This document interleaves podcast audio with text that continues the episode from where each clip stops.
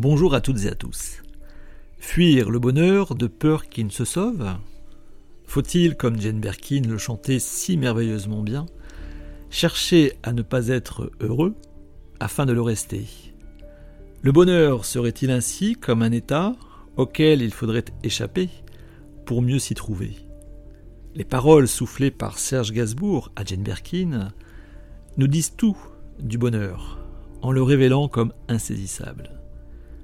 Penser que l'on est heureux suffit pour qu'on le soit moins, suffit pour que l'angoisse de ne plus l'être ternisse notre bonheur. Il est ainsi très difficile de se dire heureux. Le suis-je vraiment? Ne pourrais-je pas l'être un peu plus? Est-ce vraiment cela le bonheur? Lorsque je me sens satisfait de mon existence Comme si j'étais repu de ce que la vie m'a apporté. Le bonheur s'érode par le fait d'y penser, et en même temps, le penser est bien difficile, puisque les contours du bonheur sont sans limite précise.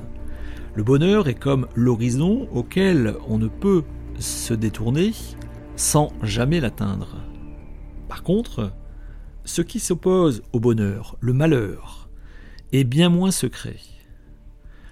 Nous savons très bien lorsque nous sommes malheureux, ou alors ce qui nous pousse à l'être. Le malheur est comme tranchant. Il y a un avant et un après, suite à un événement en particulier. Ou alors le malheur est diffus lorsque l'on ne trouve pas à s'accorder ni avec soi, ni avec le réel. Dès lors, convient-il de définir le bonheur en fonction de ce qui s'y oppose? Ou cela n'est-il guère suffisant? Définir ce qu'est le bonheur est-il la solution pour mieux le fuir et ainsi être heureux? Je vous propose, je vous propose quelques éléments de réponse dans ce qui suit.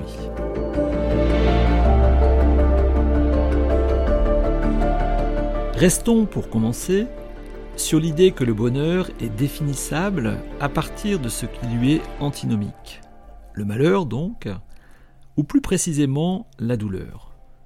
Ainsi, l'on peut penser qu'être heureux, c'est ne pas souffrir. On ne fuit pas le bonheur en tant que tel pour être heureux, mais ce qui s'y oppose. Ce peut être bien sûr la souffrance physique, puisque le corps est également de la partie pour ce qui est d'être heureux. On imagine mal, en effet, le bonheur comme plongé dans la souffrance de la chair. Pourtant, certains y trouvent parfois une forme de plaisir, dans certains rapports sexuels par exemple, lorsque la souffrance du corps manifeste une domination, celle-ci de l'ordre du fantasme.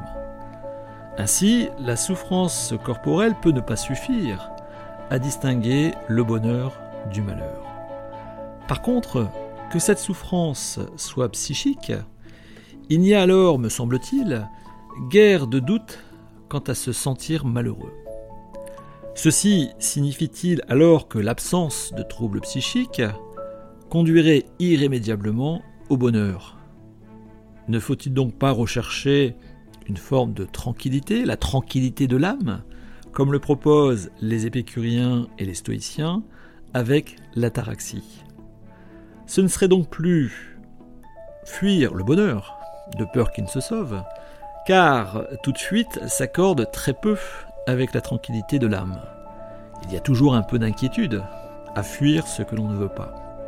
Mais, et c'est justement ce qui rend l'exercice difficile quant à définir le bonheur, c'est qu'il y est question de fuir ce que l'on désire. D'où une autre idée, celle du rapport entre le bonheur et le désir.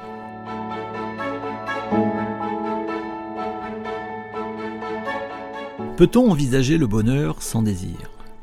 Répondre que non laisse à penser que fuir le bonheur de peur qui ne se sauve n'est pas approprié pour être heureux. Comment en effet envisager de fuir ce que l'on désire? Comment atteindre ce que l'on souhaite en l'évitant? Ou alors, peut-être y a-t-il une confusion entre le désir, si on considère celui-ci comme un état de l'être, un élan vital pour reprendre la formule de Bergson, et le plaisir qui, lui, est une satisfaction momentanée. Le rapport entre le désir et le plaisir est souvent voilé, et très vite trouble le réel, donc peut-être le bonheur. Ou alors, parce que le rapport entre désir et plaisir serait par trop évident, le bonheur s'en trouverait contrarié. En effet, penser le désir seulement comme à l'origine de tout plaisir produit du manque. J'ai plaisir à posséder ce que je n'avais pas et qu'ainsi je désirais. Serais-je dès lors heureux une fois satisfait? Certes oui, à l'instant, mais à l'instant seulement. Que se passe-t-il ensuite? Le bonheur très vite s'estompe puisqu'il n'y a plus d'objet à désirer.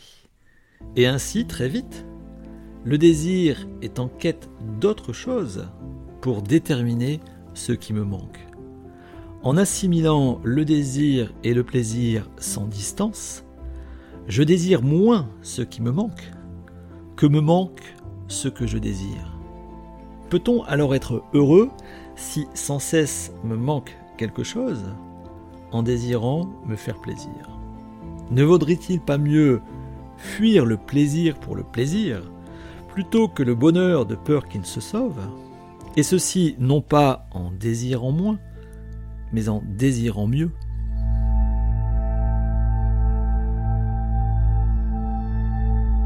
En plus de la confusion entre le désir et le plaisir que je viens d'évoquer à l'instant, se méprendre sur la joie est de nature à entraver le bonheur. Le bonheur n'a rien d'une joie constante, puisque l'on ne peut être perpétuellement joyeux.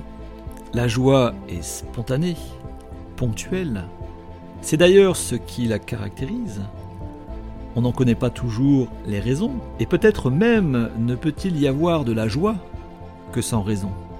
Même la tristesse n'empêche pas la joie. Elle la dépasse sans la supprimer. Et c'est ce qui rend la joie d'autant plus forte. Mais la joie ne dure pas.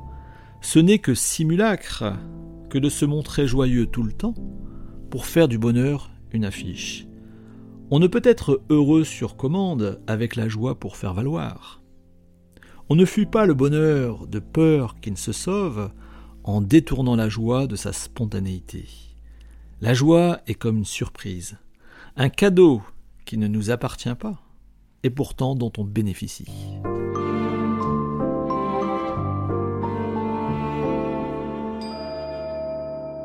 Fuir le bonheur de peur qui ne se sauve, sans savoir à quoi correspond ce bonheur, ce qu'il est exactement, voilà où nous en sommes.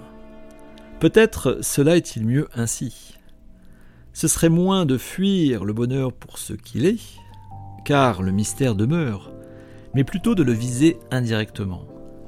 C'est ainsi que je conseille d'en référer au philosophe Alain qui nous dit, je le cite, Le bonheur est une récompense qui vient à ceux qui ne l'ont pas cherché. Il n'est donc pas question de fuir le bonheur, mais plutôt de ne pas le chercher, sans toutefois y renoncer. Pour cela, il convient de créer les conditions, de le rendre possible, sans s'attendre à ce qu'il soit définitif. Ainsi, je suis heureux parce que je m'efforce sans cesse à l'être, puisque le bonheur, je l'ai dit, est comme l'horizon que je n'atteins jamais. Je ne fuis pas le bonheur de peur qu'il ne se sauve. Je me prépare à sa venue. Je crée les conditions pour l'être comme lorsque j'écoute Jane Birkin me chanter si superbement qu'il faut fuir le bonheur de peur qu'il ne se sauve. Je vous remercie de votre attention. J'espère vous avoir apporté matière à penser. N'hésitez pas à me laisser un message sur le site philoconseil.fr. Je prendrai le temps de vous répondre et peut-être pourrons-nous pourrons-nous poursuivre ensemble la réflexion.